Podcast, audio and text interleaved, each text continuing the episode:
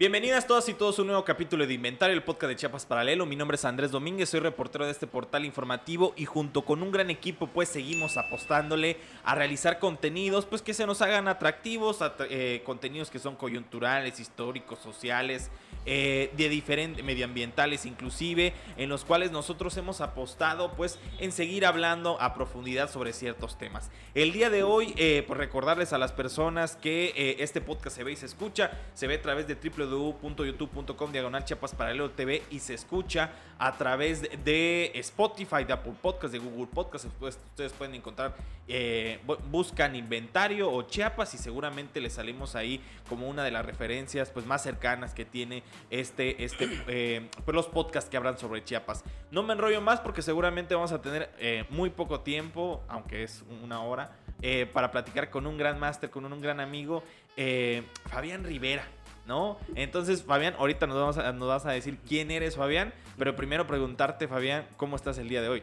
Muy bien, la verdad ha sido un día muy productivo. Eh, trabajamos en la oficina de la red de bibliotecas, eh, atendimos algunos municipios y aparte también algunas otras este, actividades ¿no? alternas que están relacionadas también con la, con la difusión y la promoción de la, de la lectura. De la lectura. Oye, Fabián, bueno, con Fabián hemos tenido una relación virtual cercana, muy, eh, pues en diferentes momentos, ¿no? O sea, creo que eh, Tuxtla, aunque muchos tengan la idea de que ya es una gran ciudad, sí, pues nos contamos. Sí, o sea, sabemos quiénes son y qué le gusta a cada uno y, y creo que eso ha sido una gran fortuna porque pues eh, dentro de todo el ego que pueden haber en ciertos aspectos, creo que hay gente que vale muchísimo la pena y gente que te va a echar la mano y gente que te ayuda a crecer en ciertos aspectos. Uno de ellos era Fabián. Entonces, Fabián, pues ¿por qué no primero platicamos de tu aventura en la lectura? O sea, pareciera que es eh, sencillo hablar sobre la lectura, pero bueno, o sea, ahorita creo que definitivamente es como muy complicado encontrar gente que le guste leer físico no digamos digital, pero físico que tenga esta onda de, de oler el libro y que, bueno, cada aventura, digo, ya contextualizándolo muy bien, eh, de que de repente vemos una entrevista con Jaime Sabines, vemos una entrevista con José Emilio Pacheco, con el que eh, hemos hablado recientemente, con Rosario Castellanos, y siempre tienen como una cuestión ahí mística con el libro, ¿no? O sea, de algo a detener, ¿no? ¿Cómo fue tu primer acercamiento con los libros, querido Fabián?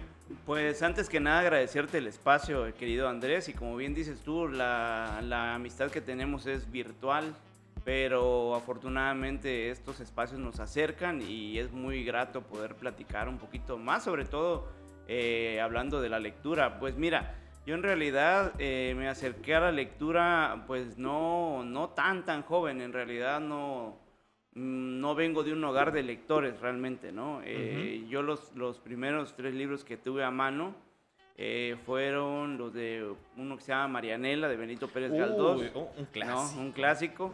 Eh, la, el Lazarillo que se, que se enamora de su, de su, este, pues de, la, de la niña ciega la que cuidaba, ¿no? uy, pero... Bastante triste, Oye, pero, o sea, perdón que me meta ahí, pero bueno, yo conozco, o sea Ay, es que no, no debería decirlo, pero yo también soy ese chico que tú dices. Yo ah, comencé a leer a los 20 años. Y mi primer libro, mira qué casualmente fue también ver mi primer libro, así que tú digas que me enganchó al final, fue Benito Pérez Galdós y fue Marianela. Marianela, sí. Eh, ese libro se lo dejaron a mi hermana en la, en la secundaria. Nosotros somos de la. Estudiamos en la López Mateos, aquí en el mero centro de la ciudad. Y eh, el otro libro era El viejo y el mar, de Hemingway. Y el último es una biografía de José Martí, eh, que la publicó, creo que una editorial de, Cuba, me parece.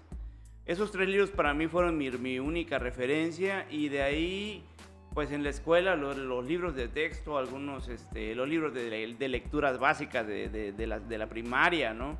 Eh, y de ahí yo tengo una experiencia muy, este, muy particular eh, con uno de mis tíos, eh, hermano de, mi, de, mi, papá, es mi señor padre, este, mi tío Eduardo, a quien le mando siempre saludos cuando relato esta anécdota, porque resulta que él un tiempo vivió en casa de mi abuela y trasladó todos sus libros al, cuarto donde vivía. Entonces eh, yo ahora sí que me escabullí en la, en, en la casa de mi abuela y conocí la biblioteca de mi tío. Entonces ahí pues ya tenía obras diferentes, pues. Y además era bien curioso porque el espacio que tenía era un cuarto reducido, pero eh, lo necesariamente acogedor como para, como para poder leer en paz completamente y perderte leyendo toda la tarde sin problemas, ¿no? ¿Y Entonces, eso eh, cuántos años tenías? Yo tenía, mira, cuando yo descubrí esos libros de los que te hablo, tenía yo como 13 años. Eh, curiosamente, y es algo que yo nunca he contado, eh, cuando yo me acerqué más a los libros y que tuve oportunidad de leer ya bien, bien, bien, fue una, en una ocasión que me dio, me dio varicela. Entonces tuve que estar en- prácticamente encamado. Y, y ahí, me, con, ahí encontré Marianela, encontré los otros los libros, los otros libros y, y- y ahora sí que me los chuté. Y ya de ahí pasó el tiempo, ya como a los 14 o 15 años, eh, ya conocí la biblioteca de mi, de mi tío, de mi tío Eduardo. Y luego también, eh, curiosamente, eh, me acerqué más y digamos que hice este, esta, esta fusión con la lectura o Ujú. este ánimo, este vínculo, eh, justamente cuando falleció el, el poeta Jaime Sabines. Eh, recuerdo que estaban, este, lo acababan de mencionar en la televisión, ¿no? De que acaba de fallecer el poeta. Eh, ¿Fue Eh, dos, 97 2001? No, no, 99. 99, perdón. De hecho, de hecho está por cumplir un aniversario más luctuoso.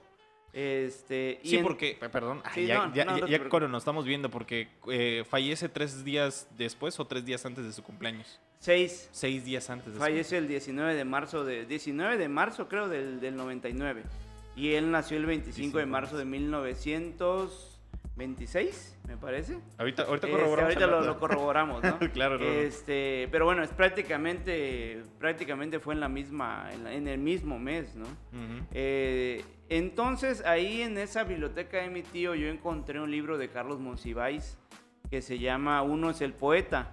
Eh, Jaime Sabines ante sus críticos, así se llama. Es un libro que publicó la, la Secretaría de Educación Pública y el CONACULTA, que todavía se estaba formando. Eh, pero sí, o sea, e- era ya una, era ya una visión diferente del poeta, porque eh, hasta eso te puedo decir que yo, yo ahí conocí los primeros textos de Sabines, pero no había accedido a su obra. Entonces, eh, cuando yo te hablo de este vínculo o esta um, conexión que se va construyendo poco a poco con los libros o con la cosa que tú quieras, es que después de que yo conozco este libro, yo eh, busqué su obra y realmente no la encontraba, ¿no? Entonces, curiosamente, en un, lo- en un local que está a dos cuadras de la casa de mi mamá, que es donde yo este, viví mis primeros años, ¿En qué barrio? en el barrio de La Lomita, de la Lomita. que le pusieron las canoitas, pero no es el de las canoitas, el, origi- el original es La Lomita. Eh, a dos cuadras de la casa de mi, de mi mamá, a quien también le mando un saludo, ya para, hay que saludar a toda la familia. ¿no? Claro. Este, eh, pusieron una librería, curiosamente. Una librería eh, que duró muy poquito. eh, y ahí había un libro de Jaime Sabines, El recuento de poemas, que mm, fue muy famoso de Joaquín Mortis. eh, Del edito- editorial, de- ¿no? Editorial, sí, el editor Joaquín Mortis, eh, que de hecho es el único que puede distribuir y publicar la obra de Jaime Sabines, tiene derecho de exclusividad con su obra. Entonces, Ah, eso no lo sabía. Sí, eh, y, y ahí es donde yo, así con mucho esfuerzo y con el esfuerzo de la, eh, ahora sí el esfuerzo de la época, eh, logré juntar 150 pesos, que es lo que me costó el libro, y ahí lo tengo todavía, es el primer libro que yo compré con mi propio dinero. ¿Cuántos años tenías? Tenía yo ya 16 años. Eh, no, déjate tú de eso. Bueno, yo acercándome y ahí verme reflejado, bueno, decirles al auditorio también, yo leí a los 20 años. Tengo 27 años, eh, me veo más viejo, pero yo te podría decir que el primer libro que leí por gusto fue Marianela también. Sí. Y fue porque coincidencias de la vida, creo que mi hermana tenía ese libro y mi hermana se llama Mareni. Entonces yo dije, Mareni, Marianela. Ajá, ah, tiene es- un, un yo sonido, dije, ¿no? algo ha de tener ahí. Y yo dije, pues, chance se lo compró. No sé. Sí, idea. mira, yo creo que creo que mm, lo más importante y como bien decías tú antes de iniciar la plática, los autores que tienen una relación como mística con los libros, eh, los libros tienen esa, esa particularidad Digo, ya cuando yo, ya, ya ahora, a mis 38 años, eh, he explorado el, el- el libro como oficio en diferentes eh, aristas. Ujú.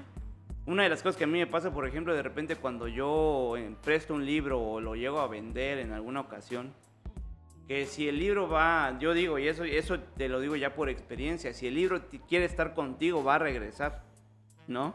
Entonces, eh, pero eh, en el caso del- acercamiento a la literatura, a, la- a los libros, tiene que darse de forma natural. No puedes imponer nada. Hay gente, y lo he visto porque también tengo experiencia como docente, que se preocupa mucho por esta idea de, de que quieren que los niños lean ya a tal velocidad a cierta edad y realmente no es que no se pueda, sino que lo ideal con los libros y con el arte en general, creo yo, es que sea lo, lo más natural posible, aunque suene muy hipster si tú quieres, pero que, se, que fluya, ¿no? Claro. Que fluya eh, para que se, se haya este encuentro y a partir de este encuentro se haga un vínculo emocional real con el objeto libro. Claro. Por eso, porque, por ejemplo, en tu caso, ¿no? Tú me dices, yo empecé a leer a los 20 años, ¿no? O sea, no tiene nada de malo, yo empecé a los 14. Este, y hay gente que, o sea, por ejemplo, hay escritores que han empezado a hacer su obra después de los 50 años. O sea, realmente... Bueno, si nos vamos a ese, a ese aspecto, bueno, Jorge Luis Borges es un gran ejemplo, ¿no? O sea, el tema de Jorge Luis Borges diciendo que eh, él dice que leyó muy pocos libros en toda su vida, pero los leyó bien. O sea, que de- de- le preguntaban porque, o sea, pasa que el típico escritor que tiene 4000 ejemplares atrás, y de repente le preguntan, ¿cuál es tu libro? Que no sé qué, y agarra un libro así, ¿no? Y a Borges le hacen una entrevista diciendo, usted, pues bueno, siempre lo entrevistamos en un sillón y no le vemos pues su libro, su gran biblioteca Ah, sí, atrás. claro. Dijo, es que yo no necesito leer tantos. No, yo leí no.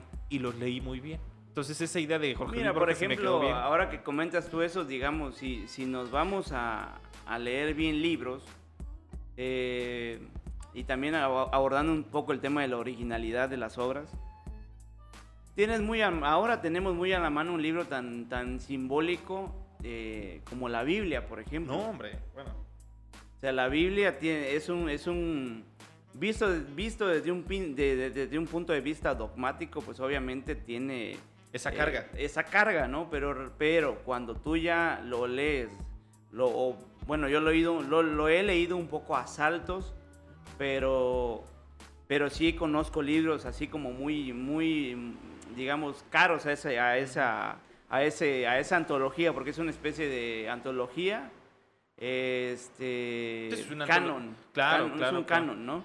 Por ejemplo, el libro de Job, ¿no? Eh, el libro de Job es un libro en el cual, digo, sin banalizar la historia, tú haz de cuenta que dices, ¿sabes qué? Eh, Dios le pregunta al diablo, ¿no? Oye, ¿dónde estás, no? No, pues aquí recorriendo la tierra haciendo el mal, ¿no? Sí, claro. Dame chance, ¿no? Y oye, fíjate que hay que eh, hay un, uno de tus hijos, le dice el, el diablo a, a Dios, que, pues, que le está yendo demasiado bien, ¿no? Oye, pues, me das chance de como de meterle un calambre, ¿no? Y dice Dios, bueno, pues, pero está bien, pero déjame pensarlo un poco, ¿no? Eh, ya pues, mira, yo, yo nada más quiero probar que realmente cree en ti y vas a ver que cuando ya esté mal, te va a increpar, ¿no? Va a decir, oye, ¿dónde estás? Y que no sé qué. Y Dios dice, no, Job es de mis mejores hijos y vas a ver que no me va a fallar, ¿no? Claro. Entonces, tú lo, tú lo, yo lo planteo de esta manera y lo digo con todo respeto al credo y desde el punto de vista religioso. Pero si tú lo, lo extraes de ese contexto, es una historia cotidiana de todos los días. Oye, ¿sabes qué? Es, es muy parecida, por ejemplo, a la historia del curioso impertinente que está en el Quijote, ¿no? Que es lo mismo, es alguien que dice, ¿sabes qué? Es un, un tipo que tiene a su esposa y su esposa está enamoradísima de él. Pero un día le entra la, duda y dice, oye, ¿sabes qué? Este, yo no creo que estés tan enamorada de mí, ¿no? No, ¿cómo crees? Y no sé qué. Y bueno, siembra la duda, ¿no? claro. Entonces un día le dice a uno de sus, a su, me- a uno- no sé si era su mejor amigo, pero un amigo, le dices, oye, y yo creo que mi esposa no está tan enamorada de mí.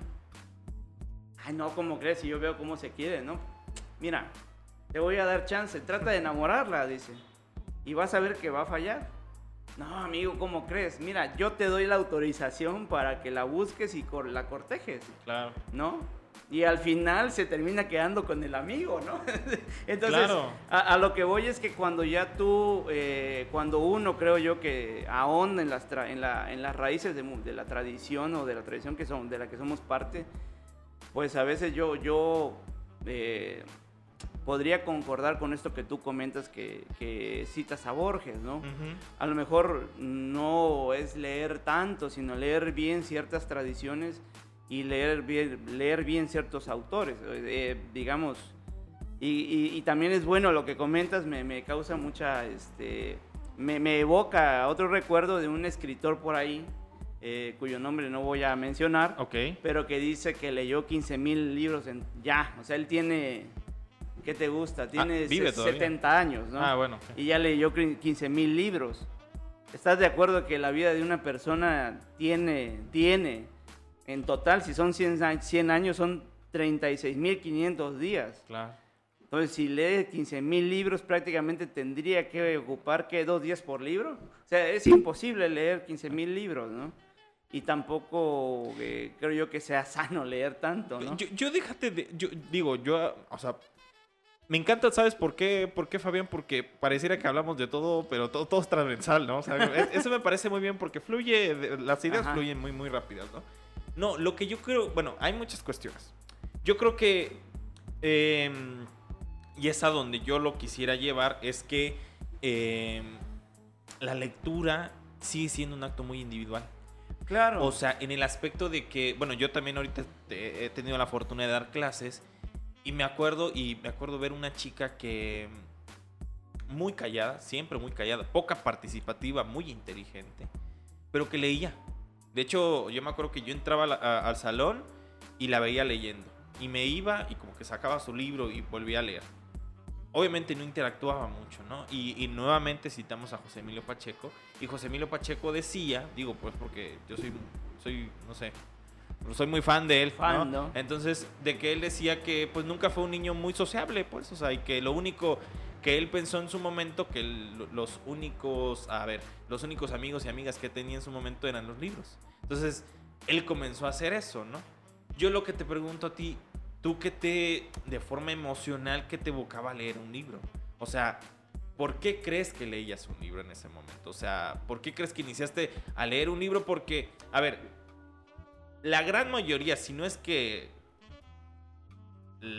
todos y todas las que estamos leyendo libros de forma muy constante, no lo hacemos por el conocimiento y eso lo tenemos bien en claro. O sea, lo hacemos porque en verdad nos causa diversión o frustración o lo que tú digas, ¿no? En tu caso, ¿cómo es, Fabián? Pues mira, eh, si me preguntas tú realmente qué, en qué pienso cuando pienso en los libros, recuerdo mucho es esas primeras lecturas que hice en el, en- el espacio que era de- de- de- de esta, de ese familiar de mi tío. Yo recuerdo con mucho aprecio el momento en el cual yo tomaba los libros y yo lograba concentrarme y pasar horas y horas leyendo. ¿no? Y es algo que te puedo decir eh, sin temor este, a equivocarme, que es algo que he conseguido pocas veces. Porque sí, obviamente he leído libros completos, pero los he leído a saltos, ¿no? Por, por las diferentes Claro, eh, actividades necesidades, actividades y mucho más. Ahora, en este momento de mi vida en que yo también pues adquirí responsabilidades diferentes, ya tengo una familia, ¿no? Eh, y el trabajo y bueno, una serie de cosas, ¿no? Pero yo te digo, a mí lo que, me, lo que yo disfruto es poder concentrarme y poder dialogar con el libro y entender todo lo que dice ahí.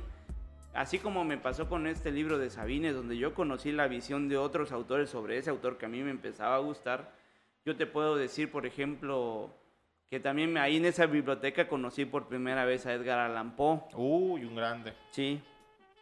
Pero yo no solamente conocí las narraciones extraordinarias, sino que hay un libro que yo no, no la verdad, fue, creo que fue mi primera experiencia con, este, con esta literatura que no te permite entrar a la primera, que es este, Las aventuras de Arthur Gordon, Arthur Gordon Pym, así se llama el libro. ¿Cuál fue lo complejo de ahí? Que yo necesitaba un diccionario para saber dónde estaba ubicado el personaje que estaba, que estaba hablando, porque estaban en un barco. Claro. Entonces, no, que en tal, en tal parte del barco vamos, vamos, vamos va, va navegando el, el va, perdón, a, a, tal dirección, con un término técnico, va sí. la marea, ¿no? Y la parte del barco y no el sé qué. El nudo, la proa, Exacto, el casco. Esa parte fue lo que a mí se me complicó. Pero, pero si tú me preguntas, ¿qué es, es, qué es o cuál es la sensación el, la, el, Sentimental, claro. Ajá, la, la, conexión emocional con los libros para mí significan un refugio. Un refugio en el cual yo puedo pasar el tiempo. O sea, el, a mí el, para mí el tiempo se detiene ahí, ¿no? Y eso también me evoca mucho a mi infancia, que yo también fui en cierta manera un niño muy solitario. Tenía mis hermanos y todo, pero ya después yo descubrí la amistad con los amigos del barrio, que jugábamos fútbol y pasábamos horas eh, echando desastre en la calle, ¿no? Eh, pero yo de niño, por ejemplo, jugaba mucho en, en, la parte de arriba del techo de la casa de mi mamá y habían este, ladrillos. Nunca te caíste. No, había, había, muchos ladrillos y habían, había arena. Todavía no habían construido la parte de arriba. Entonces a mí me gustaba jugar con mis soldados, tenía algunos soldaditos o muñequitos y me gustaba jugar a la guerra ahí con los, con los monitos y me la pasaba, me la vivía feliz horas y horas. Entonces esta idea de, de, de el refugio, ¿no? Del sentimiento de, de, de acogida, de, algo que te, te, te da como paz interior, eso es en sí lo que a mí me llama la atención de los libros. ¿no? Ah, esa, esa, es la parte que a mí me nutre en realidad. Más allá de la cuestión de decir yo leí 500 libros, eso a mí no, no. me funciona. Yo prefiero, sobre esta línea, yo prefiero leer o conocer 10 libros, 15 libros bien leídos. Y, eh, pero, pero en sí, en sí, la esencia del acto de leer para mí es esa. Y es algo que no voy a cambiar. No. Pues bueno, eh, ¿Te parece si hacemos el primer corte, sí, queridísimo claro. Fabián? Claro. Eh, yo cerraría, bueno, que cerraría, digo, porque vamos a pasar a otro, otro término de que, bueno, o sea, de que también el tema de la lectura parece que para la gente es muy pretenciosa, ¿no? O sea, de que de repente te dicen, ah, no, pues tienes que leer esto, esto, esto para entender esto, ¿no? Y, y yo creo que es un acto más hasta de humildad, ¿no? Porque yo recuerdo, eh, de forma muy puntual, las premisas muy cortas son las que más me han quedado en la mente, ¿no? Ah, claro. Hablando de Benito Pérez Galdós, creo que tiene un libro que es fantástico que se llama Doña Perfecta, no sé si lo has leído, ¿no? Sí, este, esta idea de cómo una señora muy adinerada que vivía sola, de repente comienza a celar a su criada, en este aspecto a, su, eh, a quien le ayudaba en la casa, porque tenía un chavo y ella decía, es que él no te quiere bien, y cómo ella pasa de una actitud protectora a una actitud de celos. Uh -huh. Eso está muy buenísimo. Sí, claro. A cambio, de repente, yo he encontrado de repente compañeros y compañeras que me dicen, ¿has leído Ulises de James Joyce? No, o sea, que Ulises de James Joyce de repente ha sido como el libro que muy pocos han entendido, porque pues es un librazo, ¿no?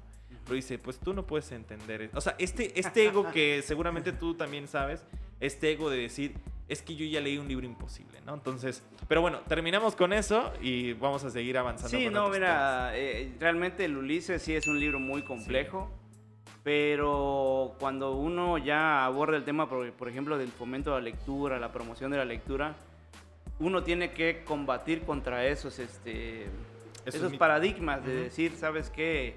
Si no lees el Ulises, no conoces de literatura. Si no lees el Quijote, prácticamente no sabes, o sea, no, realmente creo yo que, repito, el, el ámbito de la humanidad es muy amplio y como bien puede ser que, que alguien, a alguien no le convenza a leer, pero sí puede ser un muy buen científico, por ejemplo, claro. o muy buen, un muy buen matemático, pero realmente está entrando a otro tipo de lenguaje, ¿no? Pero eso no lo hace menos, el hecho de, de no leer incluso por ahí está un libro de Juan Domingo Argüelles que habla acerca de eso, ¿no? ¿Qué pasa con la gente que no, a la que no le gusta leer? ¿Cómo le hace uno, no? Entonces, creo yo que ahí es donde nosotros como promotores de lectura tenemos que empezar a explorar eh, y a no satanizar los medios y las plataformas que existen actualmente. Tenemos que convivir con eso. Claro. ¿no? Entonces, este, eh, una de las cosas que a mí siempre me gusta mucho eh, decir justamente en este ámbito de las frases matonas, como, como dijeras tú, humildad y obediencia.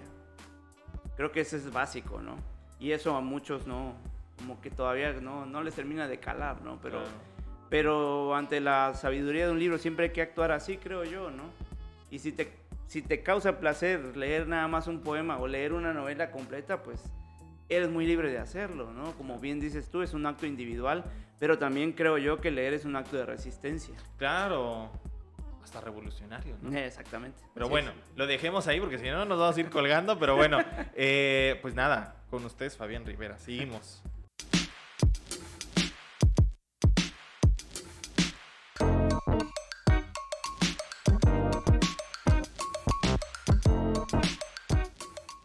Y regresamos en esta segunda parte hablando con Fabián Rivera. Pues un lector, un, lector asiduo, ¿no? Eso creo que es a, a- la conclusión que llegamos. Pero más allá del lector, pues alguien que se dedicó o que se dedica, o podríamos decir, bueno, que vive, o sea, emocionalmente y económicamente de los libros.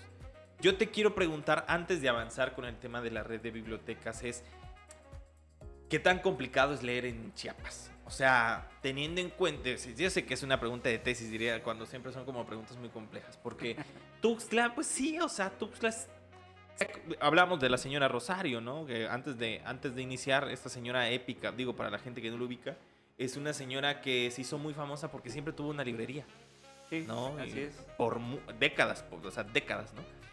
Pero siempre, pues por es la capital al final de cuentas. Yo creo que un gran boom, aparte de Porrúa, que se situó por mucho tiempo en la Avenida Central y que ya cambió ahorita de domicilio. Bueno, la librería José Emilio Pacheco, pues cambia también otro paradigma. Pero bueno, San Cristóbal también podríamos decir, bueno, otra cuna, ¿no? De estas eh, segundas manos, como le decimos nosotros. Los libros de segundas manos, ya lo leí, lo voy a vender y alguien lo va a volver a agarrar. Pero Tuxtla, San Cristóbal, pues bueno, se cuecen aparte. Pues tenemos 123 municipios. Digo, sin meterte tanto en el tema eh, gubernamental, ¿qué tan fácil es acceder a un libro en una comunidad como en San Andrés Larraín? No, claro. O sea, te pregunto, que seguramente tú en algún momento has llegado a ese tope, queridísimo Fabián. Sí, mira, yo creo que una de las de las este, de los temas torales en cuanto a la, a la distribución y difusión del, del libro eh, pues es el costo realmente. Y creo yo que no y no es algo no es algo fuera de lo común. Yo creo que incluso eh, en, la, lógica de pues de la visión en la que está el gobierno últimamente no este de que pues hay cosas que no pueden dejarse de lado u omitirse eh, para, digamos, en- a, a qué voy? ¿En qué sentido voy? Por Ajá. ejemplo, no, no hay las personas, y eso aquí en Chiapas y yo creo que en muchas partes de México, no van a dejar de comer por comprarse un libro, Claro. ¿no? Eh, a, a eso iba, ¿no? Yo creo que la accesibilidad de- del, del libro como tal es lo que muchas veces este, no permite la distribución de los libros, ¿no? Eh, pero cuando ya uno lo entiende, lo entiende desde la lógica de- del de el libro como mercado, como Ujú. sistema económico, eh, entiende muchas cosas. Eh, ¿Por qué? Obviamente, eh, cuando yo te decía de que conozco el libro desde muchos puntos de vista, es porque no solamente, bueno, actualmente estoy en la, en la, en la red de bibliotecas del Coneculta Chiapas, eh, que distribuye libros a 404 bibliotecas eh, a nivel estatal, sino también soy, edi- tengo experiencia como editor de libros y tengo experiencia como vendedor de libros y también como escritor, o sea, te puedo hablar del claro. libro desde muchas, desde muchas aristas, ¿no? Eh, pero si nos vamos desde el punto de vista editorial, realmente eh, los materiales, por ejemplo, ahora eh, han subido mucho de precio y no te permiten a ti ofrecer un producto libro muy accesible realmente. Cuando se genera un proyecto desde cero, prácticamente eh, todo el material y toda la hechura es, es, este, pues es algo oneroso realmente, Sí. ¿no? Eh, pero ahí es donde entran otras alternativas, por ejemplo, como el, el mercado de segunda mano, que ahí uno tiene que saber mediar para, para conocer a sus, a, a sus clientes, ¿no? En, el- en el- en el- en la, en, el- en la lógica de la venta de libros, ¿no? Tienes que permitir que los libros sean muy accesibles, tienes que ofrecer, hacer ofertas constantemente, tienes que dialogar con las personas. Y yo sí te puedo decir con conocimiento de causa que Tuxtla sí es una ciudad que lee. Definitivamente. Muchas veces, y yo te lo puedo decir por experiencia, que incluso cuando yo inicié con el proyecto de la librería me decían, oye, una señora, me acuerdo, esa me, hablando de anécdotas, me encanta esa anécdota porque esa señora llegó, me vio, yo tenía dos estantes y una mesita llena de libros y me dice, oye, oiga, este, Lick, ¿no? Joven, como me, como me haya dicho, ¿no? ¿Por, qué está usted, ¿Por qué está usted haciendo esto? Luego, le digo, ¿cómo de qué? Sí, o sea, malgastando su vida en este tipo de cosas. Me dice, ¿por qué? Habiendo, no sé, posibilidades de vender otra cosa, ¿por qué vende libros? Si desde aquí, la, aquí en Tuxtla la gente no lee. Vende usted pozol. sí, prácticamente, ¿no? Mire, dice, ¿sabe qué? Eh, mire, si en algún momento usted necesita dinero para poder sacar adelante su renta, o incluso si necesita usted comer, ¿no? Hábleme, yo presto dinero, me dice, pero no malgaste su vida en esto. Tiene usted familia, no sé, que es usted un hombre de familia. Pues sí, tengo mi esposa y mi hija. Ah, pues dígale a su mujer que lo haga entrar en razón. Aquí la gente no lee. No, es, es una cosa muy, muy curiosa que a mí siempre me gusta contar, porque hablas justamente de este ánimo, ¿no? De decir, la gente no lee. La gente sí lee, definitivamente. Lo que pasa es que muchas veces nos quedamos con nada más verlos leyendo el objeto libro, pero el ámbito de la lectura es muy amplio, ¿no? Si te das cuenta cuántos mensajes podemos leer en WhatsApp. Claro. ¿Cuántas cosas podemos leer en un post? ¿No? En las redes sociales. Eh, las noticias, nosotros estamos en, bueno, tú que estás más inmerso en el ámbito periodístico. Eh, obviamente, si, si tú lo ves en el, desde el punto de vista de los municipios que no tienen tanto acceso, nosotros, por ejemplo, como, como red de bibliotecas, ya hablando desde un ámbito gubernamental, eh, siempre nos, nos acuerpamos y eso, eso sigue siendo así con el apoyo de los, de los este, ayuntamientos. O sea, nosotros dependemos mucho de la voluntad del ayuntamiento para poder implementar nuestra, nuestra tarea como bibliotecas, ¿no? Entonces, este, obviamente también eh, hay que hacer hincapié en que la, eh, incluso el material que últimamente se ha estado distribuyendo es con la finalidad de que, el, de que tanto los padres de familia como los maestros y, por supuesto los, los, niños y las niñas de, del Estado eh, tengan herramientas para conocer los libros. ¿no? ¿Cómo le exiges tú a un niño que, que, te hable de un tema como el Quijote, que te hable de un tema de la literatura universal, si una a veces eh, no tienen acceso al libro? Pues claro. entonces realmente, y por eso yo desde que llegué a, ese espacio, yo siempre he dicho que, que estar, eh, bueno, que la difusión del libro es una labor apostólica. Como, como mormón llegando, tocando puerta por puerta. Vamos tocando de puertas en puertas. Realmente es esa, ¿no? Pero eh, creo yo que es algo que no se puede dejar de hacer. No, no se puede dejar de hacer. Y no te puedes desangelar a la primera tampoco, de decir, como lo que, la anécdota que te decía la señora, no, es que ella me dijo que aquí la gente no lee. Tienes que hacerlo. Si tú realmente lo tienes, tienes la intención de lograr algo, lo tienes que hacer. Si no, mejor no lo hagas. Claro. Entonces, en el caso de, del acceso al, libro en, la, en, estos espacios donde, donde hay una marginalidad evidente, eh, por supuesto que nosotros tenemos, tenemos la tarea de acudir a esos lugares en la medida de nuestras posibilidades. Claro. Para poder decir, ¿sabes qué? Bueno, a lo mejor y no se van a hacer lectores de la noche a la mañana, pero sí te puedo decir que, que hay lugares donde ni siquiera saben lo que es un libro, ¿no? O que nunca han tenido la posibilidad de tener un libro en sus manos. Y eso es, eso es algo innegable. Es como en el tema de las librerías. Igual hay gente que no sabe cómo es una librería que ven un montón de libros piensan que es una biblioteca, pero no es una biblioteca, es una librería. O sea, eh, la, en resumen, lo que tenemos mucha tarea, por hacer. No es algo que, que, se vaya a lograr de la noche a la mañana. Eh, no es algo que, este, que, que sea una tarea de, solamente porque está, porque está este gobierno ahorita y ya el siguiente. No, es una labor transeccional, una labor hasta histórica, histórica creo, yo, ¿no? Entonces, eh, repito, tienes que, también tiene uno que entender el contexto, ¿no? De, cada espacio.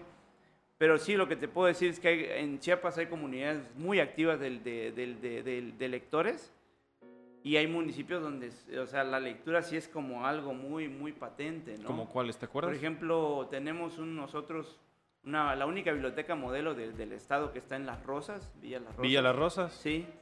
La, y eso te lo puedo decir con conocimiento de causa. La gente quiere su biblioteca. ¿Y cómo es quererla? A ver, Fabián, porque parece, o sea, querer puede ser de forma muy amplia, ¿no? O sea... Querer la biblioteca es utilizarla. O sea, este Querer la biblioteca es utilizarla. Querer, querer la biblioteca es exigir que traiga más libros. Es estar al pendiente de las actividades, es ser parte de una comunidad, que creo yo que esa es como la base de la biblioteca y la base del libro como tal. Si yo te hablaba hace rato del, del libro como una, como una especie de refugio ante un contexto que puede ser muy complicado, también te puedo decir que es una, una, se genera una especie de enraizamiento, si se puede, si se vale el término, eh, eh, genera comunidad, los libros generan comunidad, claro. ¿no? Entonces, este, por ejemplo, cuando nosotros vamos a hacer una donación de libros, acá, por ejemplo, en, una, en, una, en ciudades ya más desarrolladas o ciudades medias como la de Gutiérrez, donde estamos nosotros, las enciclopedias acá pues prácticamente ya no son de utilidad, pero tú llevas una, una enciclopedia, un conjunto de enciclopedias a las comunidades y está el maestro ávido de, contenido para sus alumnos. Están los alumnos ávidos de ver qué más hay para poder hacer sus tareas. O sea, realmente el libro como tal, no, como bien, como comentábamos hace un rato, no solamente, leer no solamente es un acto de, de esparcimiento no solamente es un acto de resistencia, no solamente es un acto revolucionario, sino también es un acto de formación y de voluntad. Sí, claro. Sí, yo, yo ahí abonándote un poco sobre lo que pienso al respecto, yo sí creo que también tiene que ver con una cuestión de accesibilidad. Y te cuento también una, te cuento muchas cosas. Yo creo que lo principal es que, bueno, cuando algo que está muy orgulloso, por ejemplo, la librería José Emilio Pacheco, es el hecho de que pues, se han convertido, bueno, a la librería le ha pasado de todo. Lamentablemente, O sea, yo sí me acuerdo que cuando llega a la librería José Emilio Pacheco, porque yo estaba estudiando justo en Humanidades, las ventas nocturnas, haz de cuenta que era ventas nocturnas de Liverpool. O sea, llegaba gente como... Haz de cuenta que ya lo debía. O sea, llegaban gente, jóvenes sobre todo, ese era, ese era malo, lo más chingón de ahí era eso. O sea, ver jóvenes como yo, como otros compas de que, güey, no tengo... O sea, es 50 pesos, güey, pero decías, bueno, me la voy a rifar, me voy a comprar el, Popo, el Popol Vuh. 49 pesos te costaba. De hecho, hace poco fui, 49 pesos sigue, ¿no? Libros que dices son una riqueza impresionante. Esa es una de las cosas que yo me acuerdo, ¿no? De decir que era de los mejores posicionados que tenía en el país hasta que hubo una primera remodelación del, del Boulevard Belisario Domínguez, luego hubo otra remodelación y luego, bueno, ahí va poco a poco la librería. Lamentable. La otra es, te cuento, una grandísima anécdota, ¿no? O sea, yo siempre he vivido en el barrio Bravo de la Albania, ¿no? Y la Albania alta, bueno, la alta y la baja se divide solamente por el parque. Ya ves que está el parque grande, que está una cancha de fútbol, una cancha de básquetbol. O, en ese momento un kiosco que para la época era como una novedad porque muy pocos parques tienen kiosco. A la Albania sí lo tiene. Y abajo había como un tema de ejercicio. Pero la gran diferencia es que ahí había una biblioteca. Y yo me acuerdo, y, y ya cuando estuve grande quise volver ahí, pero nunca la encontraba. Era hablar con la bibliotecaria.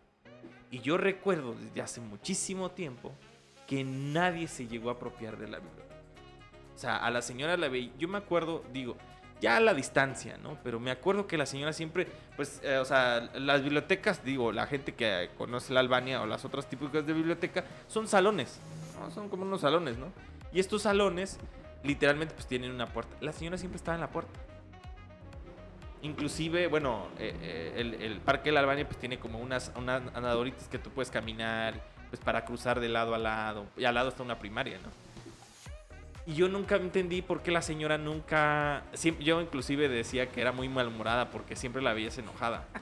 Yo tal vez hasta incomprendido, ¿no? Porque... Ajá, claro. Pero luego me puse a pensar, porque ella ob- obviamente era trabajadora del ayuntamiento, pero dije, ¿cuántas conexiones no pudo haber tenido esta señora con verdaderos niños y niñas lectoras? ¿no? Y yo pasaba todos los días ahí porque tenía que ir a la primaria, ¿no? ¿Y cuántas de esas no hay en el estado? Pero bueno, Sí, es un punto bien interesante. De hecho, de hecho, una de las líneas que se trabajan desde el ámbito de las bibliotecas es la formación de los bibliotecarios. O sea, mm, eh, realmente cuando yo te hablo de esta labor apostólica, ¿no? De ir, de echarse al hombro los libros para poder ir, eso es algo que, que nosotros tenemos que hacer. claro. Incluso, incluso eh, una, de las, una de las situaciones que nosotros hemos implementado ahí, eh, pues que nosotros, mm, el hecho de estar sentado en un puesto directivo no te hace, no me voy a manchar las manos, ¿no? No voy a cargar una caja porque yo soy el director. Para nada, realmente... Hay que descargar camiones. Sí, exactamente, todos tenemos que sumar. Claro. ¿no? Todos tenemos que sumar o, o como cuando vamos a recibir a, a algún, este, pues alguna persona, ya ni siquiera un funcionario de algún ayuntamiento, alguna persona que llega a solicitar genuinamente una donación de libros. Cuando yo veo a una persona así, venga, por, por supuesto, a ver, Claro. vamos, vamos a ver cómo le ayudamos, porque eh, funciona como, eh, digamos, tú no puedes fallarle a la voluntad de esa persona que de manera personal tomó, se tomó el tiempo de ir a preguntar, oiga, ¿cómo le hago para que me den libros? ¿no? Es, yo creo que esa parte también nosotros la tenemos que ir capitalizando, pero repito, sí es algo, es una tarea que no se va a acabar nunca, ¿no? Y, y yo creo que abonándote ahí a la discusión, porque creo que no vamos a llegar a nada, eh, es que eh, hay muchos retos. Sí, claro. O sea, yo creo que desde la forma del consumo, o sea, digo, o sea, ya hablando de temas de comunicación, cómo los consumos se han diversificado, inclusive Facebook, o sea, te digo porque pues yo también tengo estudiantes, eh, ya es como una cuestión old, o sea, ya es una cuestión vieja. ¿Por qué? Porque tenía muchas letras. O sea, dicen, por eso optan más en Instagram. Una gran, un, gran, un gran cuadrado y letritas bien chiquitas. Y nunca entendí, bueno, eso hace fue unos años antes de que entrara TikTok, era de, ¿por qué tanta gente se va a Instagram y no a Facebook? Para mí era lo mismo, pero no. Esto, a mí me tocó la televisión y el gran boom de la televisión. O sea, decías, bueno, te vas a echar, este, no sé, el que tú me digas, o sea, Edipo Rey, que es un librazo, dicho sea de paso, ¿no? O sea, un librazo. O te vas a echar una- un capítulo completo de la Liga de la Justicia o Malcolm en el medio. Ah, claro. Decías, bueno, vamos equilibrando. Yo sí creo, ya a- abonándote ahí, creo que no ha habido como esa sensibilidad. O sea, yo creo que estamos tan acostumbrados de que el acto individual se vuelva generalizado que nunca hemos llegado a comprender cómo se tiene que hacer. Yo sé que es complicado describirlo, porque sí es complicado, pero es como decirle a alguien que definitivamente no comprende tu contexto, hazlo.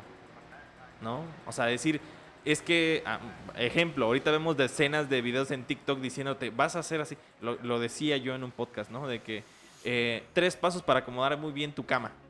Y está el paso uno, paso dos y paso tres. Y lo veía y lo veía y lo veía y nunca pude. Y es así como a veces no, no, no tenemos como que la misma, a ver, eh, ese mismo olfato o esa misma conducción para entender el tema de la lectura, porque parecíamos que el tema básico de lectura es ponte, lee y, y dale vuelta a las páginas. Y así vas a aprender a leer.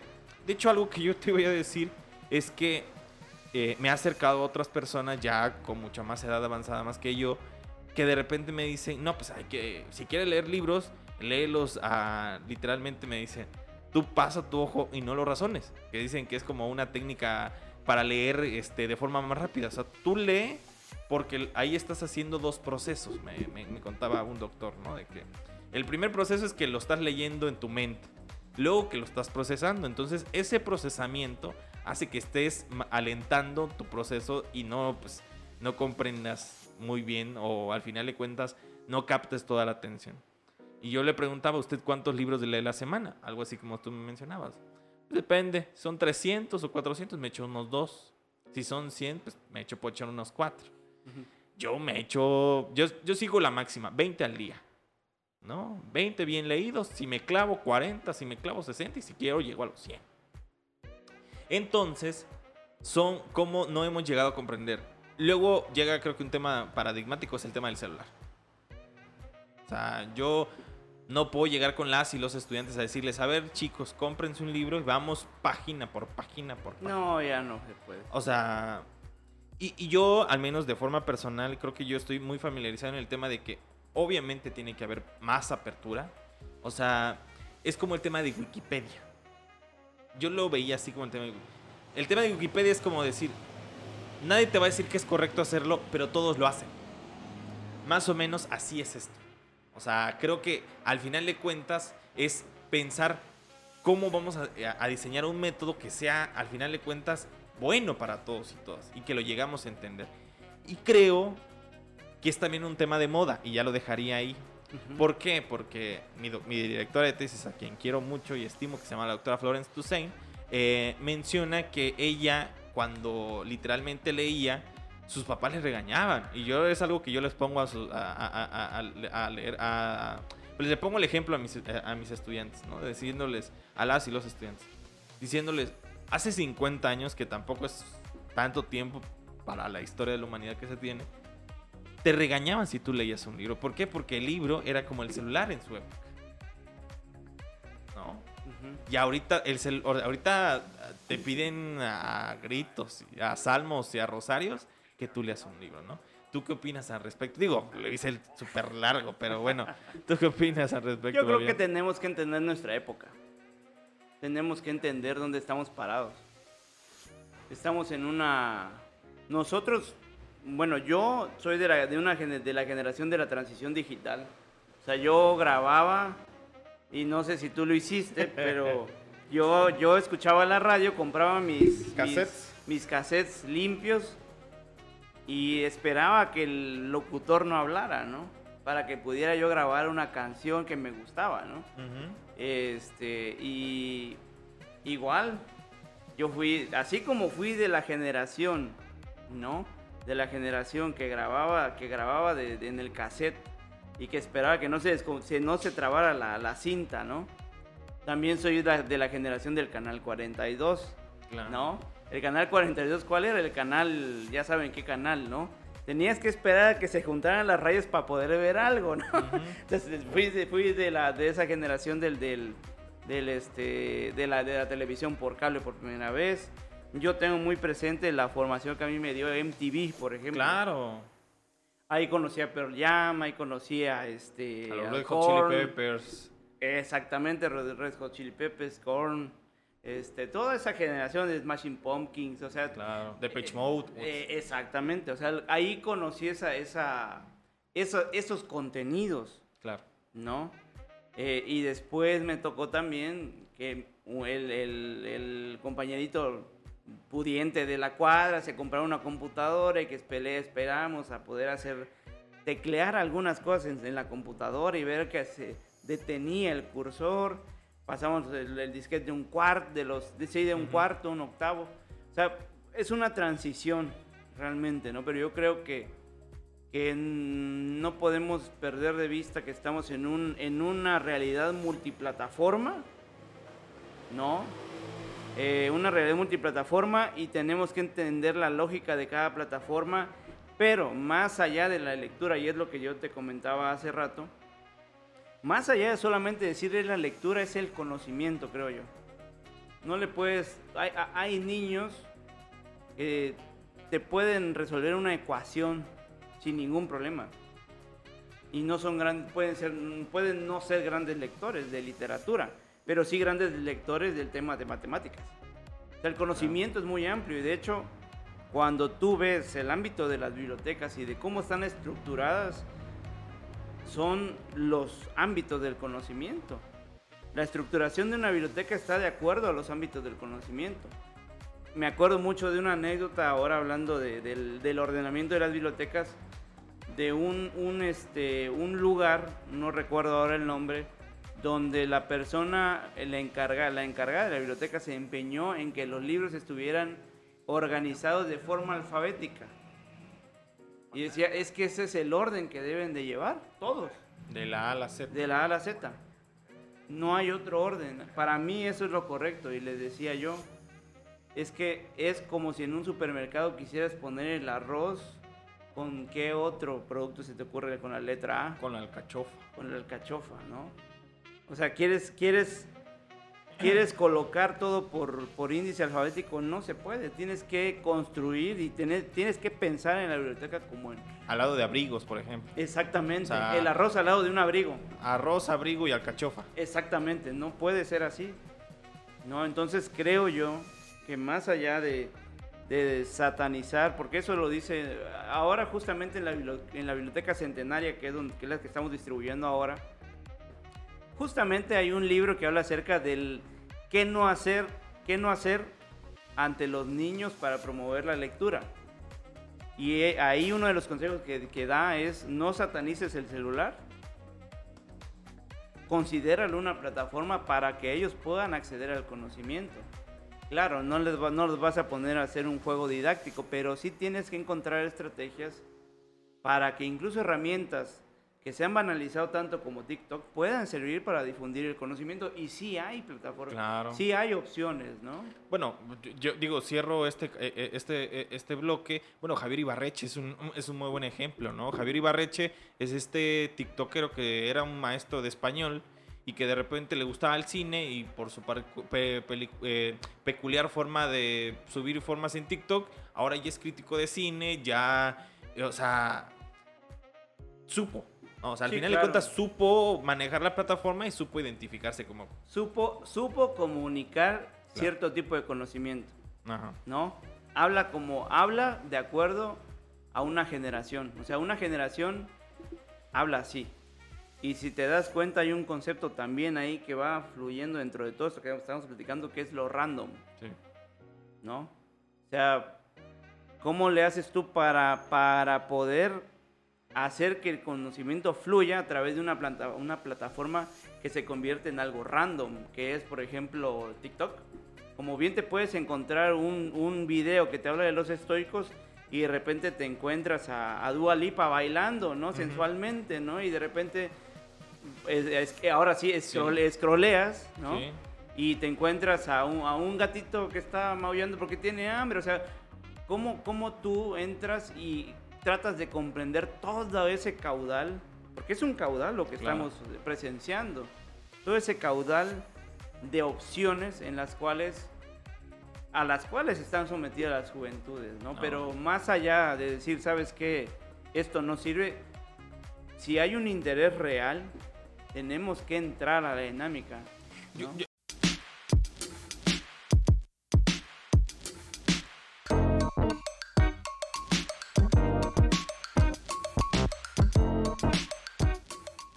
Muerte del anterior medio, ¿no? De que llegó la radio y supuestamente se iba a morir la tele y nunca se murió. Llegó la tele y, no, llegó el celular y dijeron que se iba a morir la tele y no se ha muerto del todo, ¿no? Eh, llegaron los libros, bueno, en ese momento, pues los el periódico, los libros, todos así pasado, ¿no?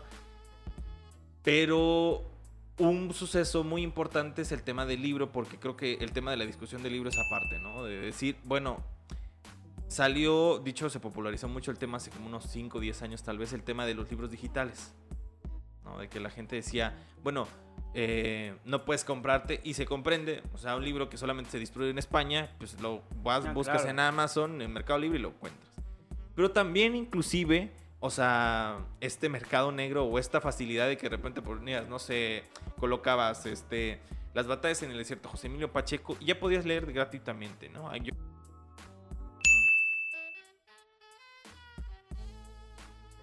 Es algo que yo le decía también a unos estudiantes. ¿Por qué creen que siguen viviendo en las bibliotecas? Porque al final de cuentas el libro, el libro físico sigue, sigue Claro. teniendo esa resistencia. ¿Cómo, cómo lo ves? Este? Mira, el Porque libro- si no, digo yo, a- apuntándote, si no hiciéramos bibliotecas digitales, ¿no crees? No, claro, mira, eh, realmente lo que tú acabas de comentar es, es crucial. Eh, Hay por ahí un libro que habla acerca de la historia del libro. Ahora mismo no tengo el, el título, igual ahorita lo, lo consulto y te lo, te lo comparto para precisar. Pero cuando ya tú observas la historia del libro, primero este, El infinito en un junco, Claro. ¿no? Es, es una versión novelada de la historia del libro, pero hay libro, hay una, una este, un eh, libro que se llama La aparición del libro, y do- donde te habla del libro como objeto, eh, no solamente como objeto de difusor, difusor de conocimiento, sino también en el ámbito económico, sociológico, histórico, de cómo se fue vinculando con la sociedad de ser, de, de- de cómo, por ejemplo, en el tránsito de la historia del libro, en, eh, a través de- de su historia, han surgido incluso oficios. Por ejemplo, en el antiguo Egipto habían, eh, se habla de que habían eh, escribas a doble mano. Claro. Ah, no, imagínate. ¿no? O escribas que hacían, que eran verdaderos artesanos de, la, de, de los, de, los, este, de los pictogramas, o no sé ahora mismo cómo se llama, ¿no? Pero eh, ha sobrevivido a muchas condiciones, Claro. ¿No? Incluso en condiciones mucho más complicadas que ahora, que ahora, por ejemplo, la época, la edad oscura, la edad media, ¿no? Donde prácticamente los únicos que tenían los libros eran los monjes. ¿Por qué tenían miedo de que los libros se leyeran? Porque prácticamente era el acceso a los- al conocimiento. Incluso el mundo medieval está estructurado para que haya un temor a la divinidad. Por eso las, las cúpulas góticas, ¿no? Porque la idea era, mira, eh, allá está Dios y aquí estás tú. Y si tú no obedeces de aquí, de las profundidades de esta oscuridad, va a salir el demonio y te va te va a devorar y se va, Sí. va a devorar a tu familia, a tus hijos. O sea, hay un castigo, ¿no? Una onda simbólica. Exactamente, pero al no haber otra opción, imagínate ese contraste de la edad media, de la edad oscura, a una edad donde hay demasiada luz, que es la que estamos viviendo ahorita. No, hay demasiada luz, hay demasiadas, demasiadas cosas por ver. Y yo creo que hasta literalmente, o sea, demasiada luz, o sea, demasiada, demasiada luz, o sí, sea, efectivamente. Luz en la computadora, luz en el celular, luz es, en la es. tele. Y mira, en sí, lo que te puedo decir es que en el ámbito del libro físico como tal, eh, ¿se pensó en algún momento de que iba a desaparecer? No, no, realmente no. Yo creo que el, el que es lector como tal, y sí hay una gran cantidad de lectores, apela al, al libro físico. El hecho del objeto, ¿no? El objeto, tocarlo, olerlo, este... Quitarle el plástico. quitarle el plástico, esta sensación, e incluso para en, en el ámbito del consumo, este acto de romper, de, de desvirgar el libro, por decirlo de alguna manera, genera fidelización. ¿no? El hecho de, eh, hab- hablando también de, de cómo eh, ciertos actos evocan, evocan algún- algunos sucesos muy íntimos, Claro. el hecho de abrir un regalo por primera vez. ¿No? Y, y hablamos, digo, para no irnos tan, tan lejos, pa- ¿cómo termina uno un libro? ¿No? O sea, por ejemplo, yo me acuerdo que el primer libro que leí así de forma bien extensa, que eran como 400, 500 hojas, yo sí me tardé como un año. Ahí lo traía yo. O sea, me acuerdo que era, me- lo saludo muy bien a mi, a mi ex profesor, que me decía, este, pues te voy a dar este libro, se llama Comunicación y Poder de Manuel Castel. Imagínate, yo 21 años, 22 años, 23 años, leyendo un libro así de súper intenso. Luego de ahí me di cuenta que no era por ahí, pero obviamente lo necesitaba para hacer mi tesis. Pero me tardé como un año. Sí, ¿no? O no, sea, y además es una materia dura, pues Claro. ya cuando tú hablas desde, desde el ámbito académico es, es complejo, no Claro. es cosa sencilla. No, pues, o sea, por ejemplo, es lo que yo te decía, o sea, el... Y, digo, ya ahorita que, seguimos, creo que se me hace importante, digo, para ir cerrando y, ir, creo que otro tema que se me hace más, fu- o igual, igual de fundamental, es el tema de las distancias. Yo me acuerdo que mm, cuando le hacen nuevamente, evocando al gran José Emilio Pacheco, decía que él hizo el libro de forma tan sencilla, pues para que alguien que de repente toma el metro, no sé, el metro de es este de Cuatro Caminos a Tasqueña, que es la línea azul de la Ciudad de México, pudiera leer completamente el libro desde el punto de inicio al punto final. O sea, su idea era eso. Bueno, entonces vemos cómo en Tuxtla, y es la experiencia que yo tengo, o sea, yo leí en los colectivos. Y no he sido el único, creo. He visto mucha gente que sí lleva, bueno, obviamente la gran mayoría lleva el celular, pero sí yo fui un lector asiduo, inclusive hasta me mencionaron mitos de, leer en movimiento. Se te va a caer la córnea, me acuerdo que una vez me dijo una amiga, ¿no? De que se te va a caer la córnea. No sé, ¿es verdad? ¿No es verdad? No, no. no. Ah, entonces yo alguna vez me dijo, a mí me dijeron que, no sé si porque me quería meter miedo, pero me decía, no puedes leer, porque imagínate, yo viví en la Albania, en el barrio Bravo de la Albania, y el único colectivo que me podía llevar a la 58, la 91, la 90, si es que estaba. Y para llegar al lado poniente, casi la salida de Tuxtla, que era la, en la universidad, ahí en la Facultad de Humanidades, mínimo sí me echaba 25 minutos. Mínimo. O sea, si iba a romper madre, 25 minutos. 20. Si iba muy lento, no te digo. O sea, 40 minutos, 50 minutos. Ya cuando me pasé a vivir en otro lugar que viva aún más lejano, ya era una hora para llegar allá. ¿A qué punto quiero llegar? De que la gente o si existe ese pretexto generalizado de decir, es que no puedo leer porque no me da tiempo. Y yo encontré en el colectivo, digo, si les puedo como pasar ese tip, un buen espacio para leer. Sí, por increíble que parezca. ¿Verdad? A ver, ¿tú, tú qué opinas, Pues mira, yo, yo lo que hacía cuando iba en la combi, a veces escribía, ¿no? ahí digo, no, ahí obviamente es imposible, pero, pero digamos que gran buena parte de lo que yo he alcanzado a escribir lo, lo, lo gesté ahí, porque había tiempo para pensar, realmente, ¿no? Había tiempo para pensar y este y también eh, creo que creo que tocaste un punto bien interesante que es eh, que es válido leer donde donde tú quieras. No hay gente que lee en el baño, o sea, yo he visitado casas de amigos que tienen hasta casi una mini biblioteca ahí en, la, en el baño, ¿no? O sea, o, o en su cuarto acostados, sentados. A mí me gusta mucho leer de pie, me gusta leer en voz alta. De hecho, en, cuando eh, hago edición de libros, es una herramienta que he utilizado últimamente que me funciona mucho, eh, porque hay una parte de la edición que es la corrección de estilo y, ortotipográfica, es leer en voz alta. Porque luego leer y corregir es pesado. Entonces yo agarraba, agarro y empiezo a leer el texto y me grabo. Y voy leyendo, a ver, ¿suena bien o no suena, suena bien? raro. Va una coma, va un punto y coma, va un punto y seguido, se separan los párrafos, cómo se construye la frase. esa parte eh, es bien interesante, digo, es otro ámbito del oficio del libro, pero a lo que voy es que es válido. Realmente, cuando habla uno justamente de un acto individual y un acto de resistencia, no solo, la resistencia no es solamente agarrar una bomba molotov y tirarla a un edificio, no, no, o no. entrar a clases. O no entrar a clases, ¿no? No, no, no, la, la resistencia es manifestar nuestra individualidad. Y si yo quiero leer de pie, pues puedo leer de pie. Si yo quiero leer acostado, pues leo acostado. Si quiero leer en la combi, leo en la combi, ¿no? Pero sí hay un, hay un, hay un, este, un punto bien importante que es la voluntad. No, se pueden implementar los programas y generar las estrategias que tú quieras. Hasta regalar los grandes clásicos que yo seguramente puedes, yo una vez me acuerdo a ver que me cayó en las manos una colección de la eh, Biblioteca Centenaria, una, una reedición, reimpresión de la Biblioteca Centenaria de, de José Vasconcelos. Uy. ¿No?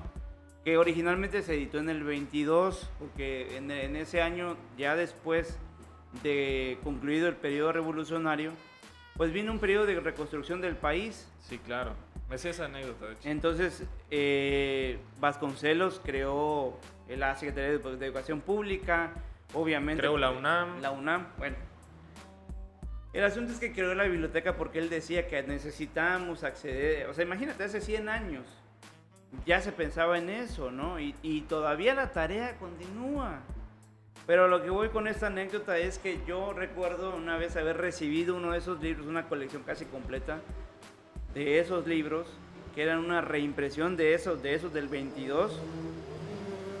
Y una persona llegó a adquirirlos, ¿no? Me dice, lo que pasa es que esto me recuerda mucho cuando yo viví en la Ciudad de México Y estos libros los vendían creo que como a 50 centavos o los regalaban en las esquinas de los semáforos. Los regalaban por bolsas, porque no había manera de distribuirlos, ¿no? E incluso ya quedaban ahí abandonados, ¿no? Entonces, eh, yo, con, o sea, yo quiero adquirir esos libros porque me recuerdo una época muy, buen, muy bonita de mi vida, claro. que es cuando viví en la Ciudad de México y recuerdo mucho esos semáforos, ¿no? Que te vendían de todo, ¿no?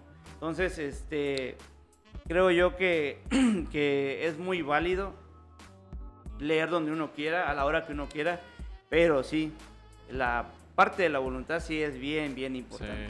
Por ejemplo, bueno, o sea, se, me va el tiempo y tengo como tres o cuatro preguntas ahí en la mente, pero yo sí quiero orillar con este tema, bien puntual. Justo con el tema de José Vasconcelos, y generalmente regresamos otra vez a José Emilio Pacheco. Eh, José Vasconcelos sí tenía esta idea de regalar libros y de que pensó, creo que la palabra que nuevamente retoma José Emilio Pacheco es dispersión. Él decía que justo cuenta esa anécdota con Ignacio Solares cuando le dan el honoris causa en la UNAM. De repente dice, es que, eh, pues obviamente era un régimen militar, o sea, del 22, pues, estaba próximo a Lázaro Cárdenas. Era, este, le decían los militares, ¿para qué van a querer libros? Regálales armas. O sea, o sea decía que, que los militares en ese momento, que no me acuerdo quién era el presidente, era, a ver, ¿para qué les van a servir eso? En un momento donde lo importante era, no sé, comer o seguir la revolución. Pero decía José Emilio Pacheco que lo importante era la dispersión, porque menciona que en la biblioteca que él vivía en Campeche, que creo que eh, sí creo que es Campeche o Quintana Roo, no me acuerdo que, de, dónde, de dónde es él, creo que de Campeche. Decía que uno de esos libros que, le, que comenzó a dispersar José Emilio Pache, eh, eh, perdón, José Vasconcelos estaba en la biblioteca de su abuelo. Y que casualmente ese libro que tal vez su abuelo no leyó, y que su abuela no leyó, y que su mamá no leyó, y que su papá no leyó, él sí lo leyó. Y ese libro le cambió la vida. Es lo que, es lo que mencionaba, ¿no? Es que tal vez la idea de esta inmediatez de ya ahorita que comiencen a leer es una idea muy, muy... Eh, es como, que, como lo que se, hace famoso ahorita de que ya haces tu página, quieres que la rompa y que quieres volverte famoso inmediatamente, ¿no? De que esta idea de que entre más likes es porque eh, eres más famoso, más contable, ¿no? Pero no nos damos cuenta que también hay que trascender en ese aspecto. Y digo, ya retomándolo y regresando en ese aspecto, yo sí te quisiera preguntar, ¿qué onda con Libros Tuxtla? Te pregunto eso porque, bueno, a Libros Tuxtla le ha pasado de todo, ¿no? O sea, me parece impresionante la cantidad de cosas que le ha pasado y que tú sigues ahí en resistencia con otros compañeros y compañeras que también valen muchísimo la pena y buscando otros medios. Primero cuéntanos cómo surgió esta idea y digo, para que la gente se entere qué le ha pasado o qué no le ha pasado. Sí, claro. Mira, eh, yo eh, cuando te hablo de los libros y de mi vinculación emocional con ellos es porque para mí, así como te dije que es un refugio, para mí también han sido una, una tabla de salvación. Y he aprendido a, a entenderlos más allá del conocimiento que albergan. Para mí son como mis... ¿Cómo se podría decir? Son como hasta como mis nahuales, creo yo, ah. eh, son como mis, mis espíritus protectores, ¿no? Eh, porque aprendí a conocerlos y a, quererlos y a entenderlos justamente cuando llegué a un momento de mucha necesidad personal. Eh, yo un tiempo me quedé sin trabajo y dicen por ahí que el, el blues, ¿no? Hablando de otro tema que está poco lejano, pero, pero creo que representa mucho eso que te voy a decir. El blues realmente se, se hace cuando te toca, cuando estás, estás este, consumiéndote por dentro, ¿no? Estás viviendo algo muy crucial para ti y toca realmente a la fibra de, de la vida, de la vida como tal. Claro. Yo recuerdo esa época de mi vida, yo recuerdo esa época de mi vida haber tocado esa fibra. ¿En qué momento creo yo que me di cuenta que me tenía que desprender de los libros, que fue así como inicié el negocio? En una ocasión en la cual mi hija, que está, este, que ahora ya tienen, ya va a ser 10 años. Ya, bueno, vale, va. yo me resistía a, a, vender mis libros, pero no tenía otra opción. Entonces yo recuerdo muy bien que en una ocasión ella llegó, estaba muy chiquita y me dijo que este que iba a ir a la escuela, pero le dolían mucho ya sus piececitos para ponerse los zapatos, pero yo no tenía dinero para poder comprarle unos zapatos. Entonces fue cuando yo dije, a ver, tengo que hacer algo. O sea, estoy sin trabajo, eh, comprometí mi tiempo con otra persona que me dio trabajo y a la mera ni me pagó ni me hizo, o sea, quedé, quedé, muy mal. Y no solamente eso, emocionalmente quedé muy mal también. Es que así son esos episodios, ¿no? Sí. O sea, son episodios, digo, ahí aprovechándote y dándote como que ese minuto de aire, es son espacios que, que, parece que se te viene el mundo económico, emocional. Sí, eh, eh, pero mira, yo creo que es este, ya cuando, primero, primero creo que es una etapa, son etapas en las cuales pues sí sientes mucha rabia, ¿no? Mucha, mucho coraje, mucho, tratas como de entender por qué está sucediendo, pero conforme pasa el tiempo te das cuenta que son lecciones que necesitas. Porque de verdad, o sea, si no tocas ese, ese, ese fondo, realmente nunca terminas de entender muchas cosas. No, no ves realmente el potencial que puedes alcanzar. Entonces yo dije en esa ocasión, bueno, está sucediendo esto en mi vida, yo no puedo quedarme de brazos cruzados y yo me quiero dedicar a esto. Entonces lo que hice fue empezar a vender mis libros con mucho dolor, con el dolor de mi corazón, pero dije yo, bueno, hay episodios de la historia donde han tenido que quemar las naves porque ya no hay de otra y no tienes de otra y lo tienes que hacer porque lo tienes que hacer. Entonces yo sabía que tenía libros que había gente que los quería comprar. Yo conocía y sigo conociendo a gente que colecciona ciertos libros. Como, cualquier, como cualquier hobby, ¿no? Oye, amigo, este, fíjate que estoy vendiendo el eh, Vértebras de Joaquín Vázquez Aguilar, que es un libro que ya no se consigue. Ay, pero ¿cuánto estás pidiendo? No sé, mil pesos. Ay, tráemelo mil pesos para mí era, era una parte de mi renta, mi comida, y, poco a poco. Bueno, y, desprenderte también de Desprenderme. Pero ahí es donde va ese, eso que te comento yo, que te comentaba. Los libros regresan. Ahí una de las grandes lecciones que yo entendí con los libros es aprender a soltar, ¿no? Sueltas el libro, lo dejas ir, dejas que se vaya, ahí va a regresar.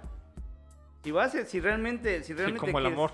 Exactamente, si realmente va, a ser tuyo, va a regresar, ¿no? Claro. Entonces, este, yo vendí mis, yo me tuve que vender mis libros, me tuve que desprender de ellos y eh, ya fue que en una ocasión yo eh, en la casa, en tu casa. Gracias.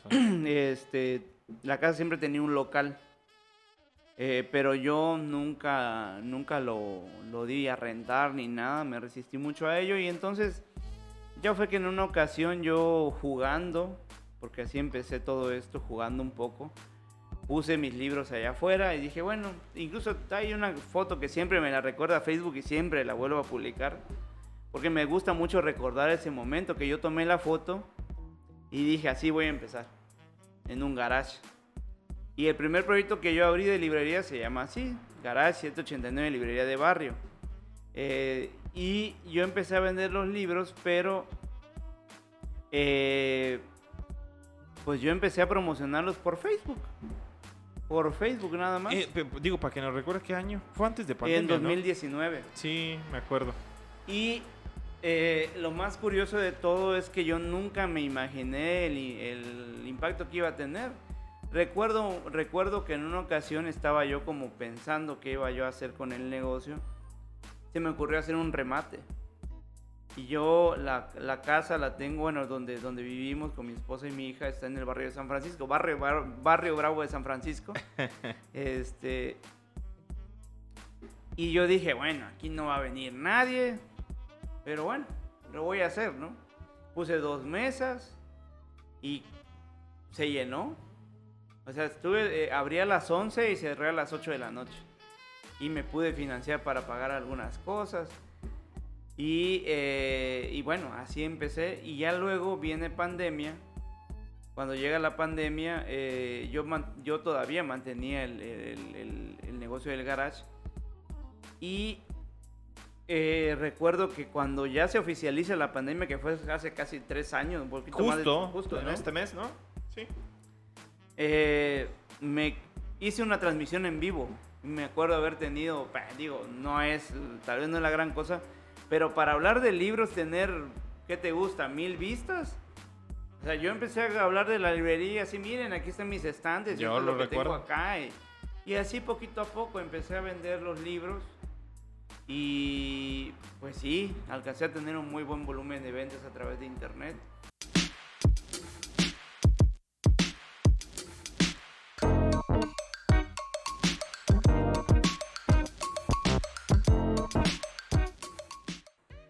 A la par de eso, yo también fui desarrollando, por eso te digo que cuando hablo de los libros, yo hablo de los libros desde muchos puntos de vista, porque a la par de abrir la librería, yo me fui haciendo de- de- del oficio de, de editor de libros también. Ya. Entonces, en esa ocasión me cayó un proyecto para hacer una revista científica, que era mi primer, eh, mi primer, este, mi primer tiro fuerte, y de ahí me quedó un pequeño fondo. Entonces, eh, cuando yo me meto a hacer lo de la venta de los libros y empiezo a conocer la, la- la naturaleza de los- del negocio y todo eso, y ya diste primer salto, cuando no tenía nada de decir, bueno, voy a tirar todo, o sea, voy a, voy a agarrar mis cosas y las voy a vender. Pues ni modo, no me queda de otra, ¿no? Claro. Dije yo, bueno, voy a agarrar este fondo. Yo me quería comprar un escritorio. Yo me quería comprar un escritorio. No sé por qué a mí me fascinan los escritorios de, de- los escritorios de escuela, los que son así cuadradotes. Ajá. Con su gaveta. Con su gaveta. A mí me encantan esos escritorios. Entonces yo agarré y dije, voy a comprar un escritorio. Yo ya le había comentado a mi esposa, a Laura. A quien le mandas un a quien le saludo. mando un saludo también, a mi hija Andrea también. este. eh, que yo, yo siempre había querido tener un local aquí en el centro. Me había visto unas casas por ahí, antiguas y todo. Y aquí puede ser, y aquí puede ser, y aquí puede ser, pero no. Claro. Y, y me, y ella me decía, hay que ser más prudentes porque pues el dinero no, no está No, así a pero la las rentas que están ¿no? acá adentro, o sea, yo una vez nada más curioseando, le dije, a ver, ¿cuánto está este localito de 4x5 en el pleno Avenida Central? No, que 35 mil pesos. Le dije, ¿al año? No, al mes. No, dije, claro. Pero No, si es eh, 4x5, o sea, no entra muchas cosas. Pero bueno, Sí, no, entonces eh, yo recuerdo que ahí, cuando yo empecé a buscar el escritorio en Marketplace, por alguna razón me aparecieron locales. claro. Y yo dije, bueno, había uno justamente donde está la librería hasta el día de hoy. Y yo dije, bueno, tengo de fondo, ¿qué te gusta? 10 mil pesos.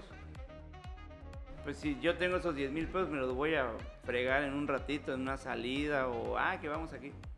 Dije, bueno, si lo voy a gastar, que sea en algo que yo quiera, pues.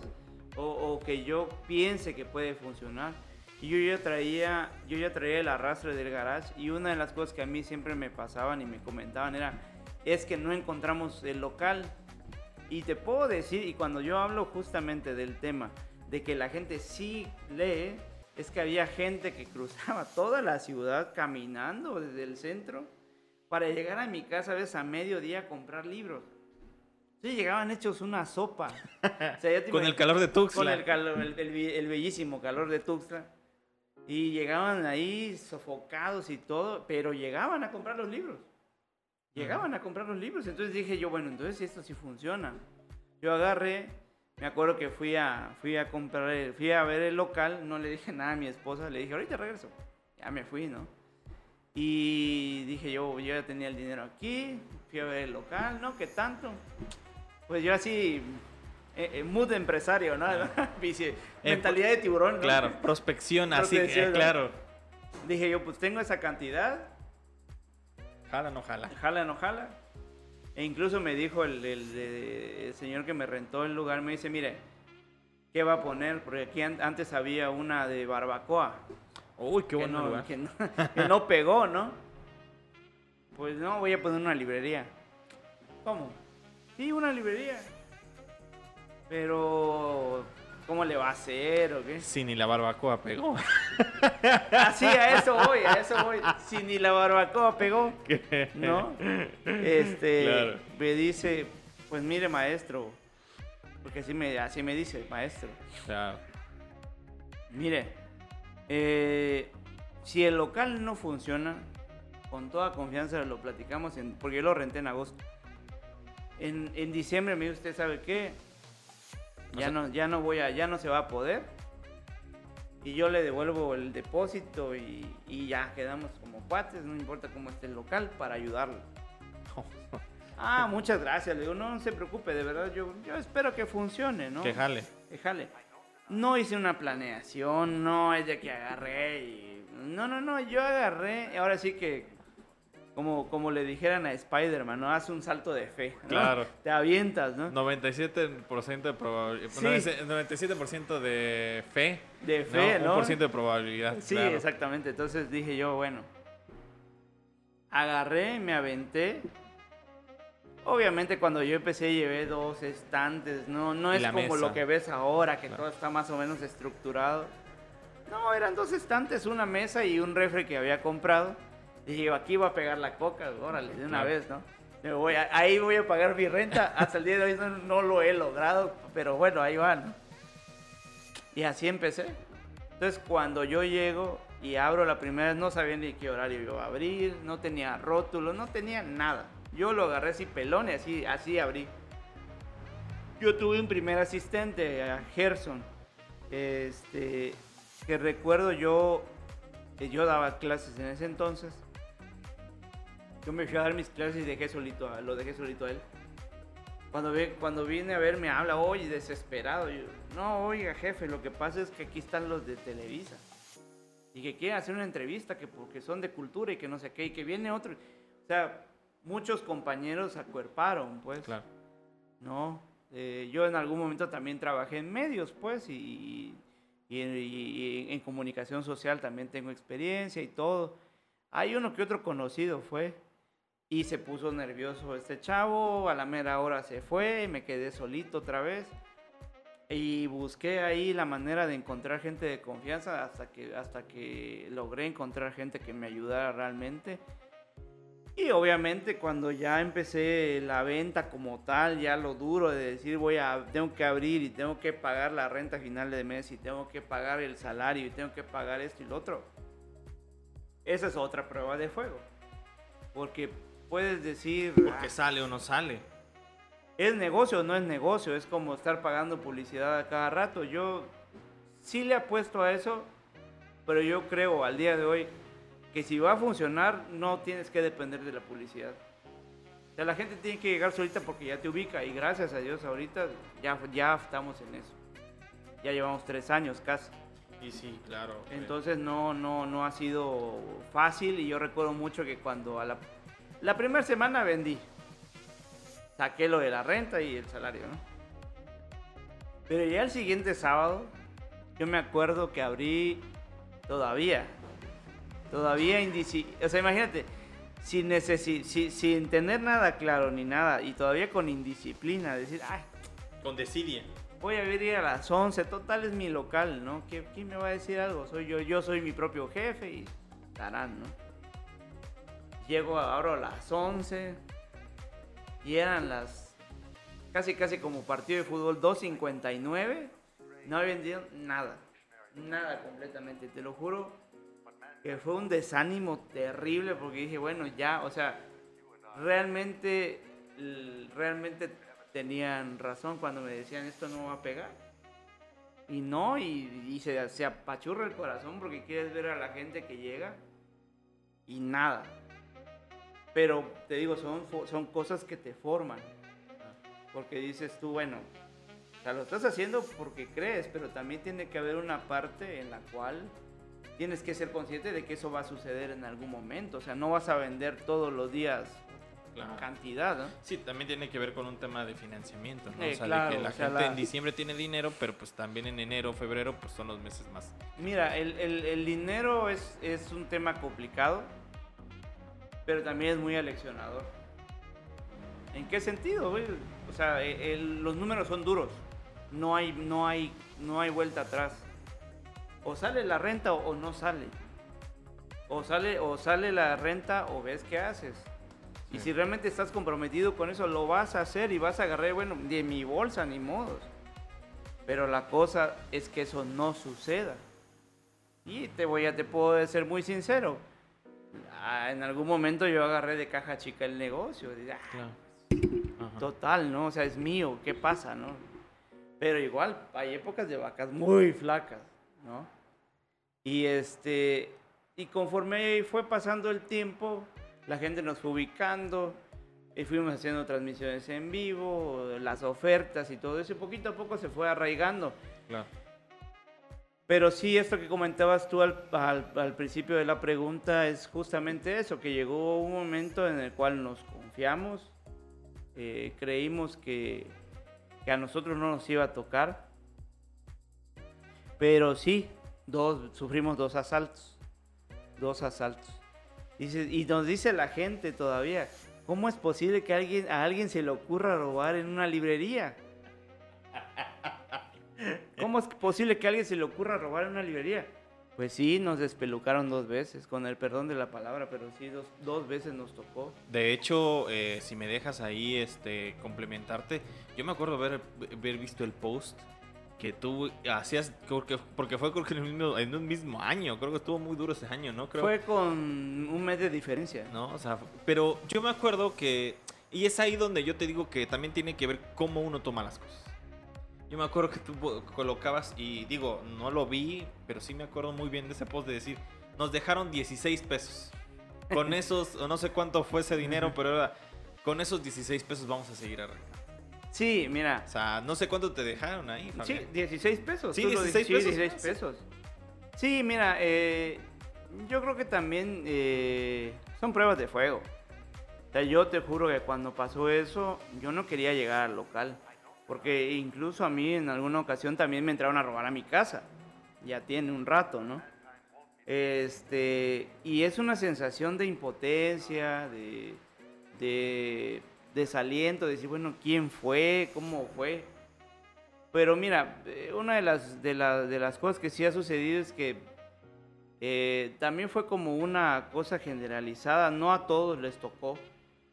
Pero sí te puedo decir, por ejemplo, que, que al menos eh, en el caso del ayuntamiento sí implementó seguridad, eso sí te lo puedo decir, y yo que tengo el lugar ahí, eh, es algo que, que siempre se agradece porque nosotros tenemos un grupo de seguridad y la parte del ayuntamiento nos ayuda bastante, porque como nos decía un amigo que trabajó en seguridad, no es, eh, la seguridad no es que agarren al ladrón y lo amaguen enfrente de ti o cuando está robando, no. La seguridad tiene gran, gran parte de la efectividad de la seguridad, creo yo, y si- sin tener tanta experiencia en ese ámbito, ¿eh? Estoy hablando como, como ciudadano común y corriente es la disuasión, que vean las patrullas, que vean, que vean a los policías cerca, y eso ha funcionado mucho. Y te lo puedo decir, o sea, eh, al día de hoy sí, después de, esos, de, esas dos, de esos dos sucesos, que, que el primero sí fue muy fortuito, nos, nos, este, nos robaron una, una laptop, fue, no fue ni siquiera un robo como tal, fue una... ¿Cómo Una se puede. O sea, engañaron a la chica que estaba ahí, que estaba ahí este, atendiendo. Le dijeron, ¿sabes qué? Oye, quiero esto, quiero esto, quiero esto. Amontonaron todo. Y, oye, ¿tienes una bolsa? Sí, claro, aquí se metió a, a la bodeguita y cuando vino a ver ya se habían llevado las cosas. O sea, no fue algo con violencia. Claro. En la segunda ocasión sí fue algo con violencia, ¿no? Pero te digo, cuando nosotros solicitamos el apoyo de la seguridad, pues llegaron, ¿no? Obviamente se le tiene que dar seguimiento, uno tiene que tener el tiempo para asistir y todo eso, pero sí se hizo la denuncia correspondiente y de parte de las autoridades nosotros recibimos el apoyo. Obviamente también pasado eso y cuando comentas tú lo de, lo de los 16 pesos, es que eh, lo que hicimos después fue un remate a fin de año, justamente quedó en sábado. No- Nosotros trabajamos de lunes a sábado. Trabajamos el, el 31 de diciembre de, creo que fue 2021. Este, después de todo eso dije, bueno, ya pude entrar a la librería porque no la toqué un ratito. Yo no toqué la librería, me daba, me sentía yo mal. Sí, claro. No, me sentía yo raro, ¿no? Me daba miedo abrir. Pero dije, bueno, ya que sea lo que Dios quiera, voy a abrir otra vez. Y voy a abrir nada más un día. voy a abrir un, un, un, este, un, voy a hacer un remate un sábado, voy a abrir a las 10 y me voy a abrir a las 5, voy a cerrar a las 5.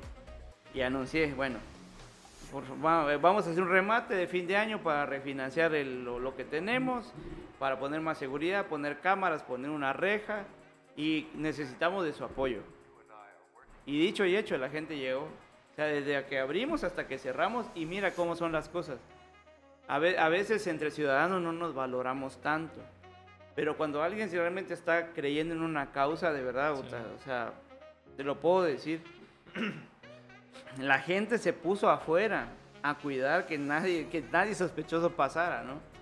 Así de, oiga, es que fíjese que pasó un muchacho ahí como viendo raro, ¿no será que el, el que fue y que hizo eso? No sé, le digo, realmente no sé. Pero nosotros aquí lo estamos cuidando y, y no se preocupe y, y no vamos a cerrar la librería. Y, y eso tiene que seguir, o sea, esos mensajes... Esa apropiación. Claro, exactamente. Y eso no creo que no, todo no todos los negocios lo generan. O sea, la eso que acabas de decir tú, ese es el término, apropiación. Cuando yo te hablaba de las raíces, ese es el término, la apropiación. Como, como una comunidad de ciudadanos, de, lectores, no lectores o entusiasmas, entusiastas de la lectura, se apropian de un lugar. Y eso no solamente pasa con, con nosotros como librerías, sino con las bibliotecas. Como hay bibliotecas donde cuesta mucho la actividad, hay bibliotecas que la gente necesita y que dice, oye, ¿cuándo nos mandan más libros? No, no tenemos, tengo una anécdota de este, de, de la, una biblioteca que está en una, en una penitenciaría.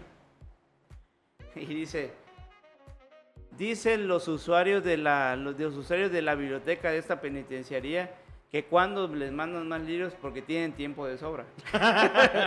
y dices, bueno, claro, les vamos a mandarle más libros para que lean, ¿no? O sea, entonces, eh, la apropiación justamente es una de las grandes, eh, uno de los grandes valores, uno de, la- de las grandes, eh, de los grandes este, tesoros que hemos encontrado en la librería que la gente ya la ubica, la, que les gusta mucho el concepto de segunda mano.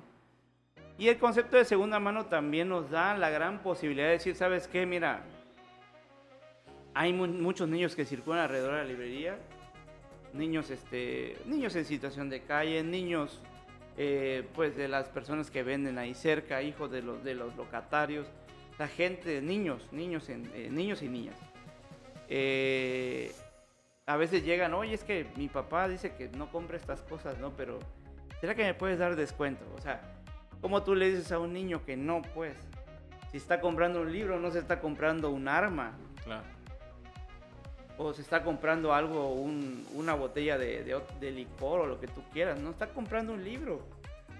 Ah, por supuesto, ¿cuánto, cuánto, a ver, sí, ¿cuánto traes? ¿Cuánto me ofreces, no?